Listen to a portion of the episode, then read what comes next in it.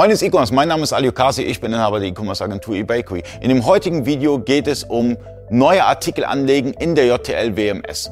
Das bedeutet, in der WMS habt ihr die Möglichkeit, gerade wenn beispielsweise Wareneingang ist oder so, und da ist ein neuer Artikel, der ist noch nicht angelegt in der Warenwirtschaft, könnt ihr diesen Artikel direkt in der WMS anlegen.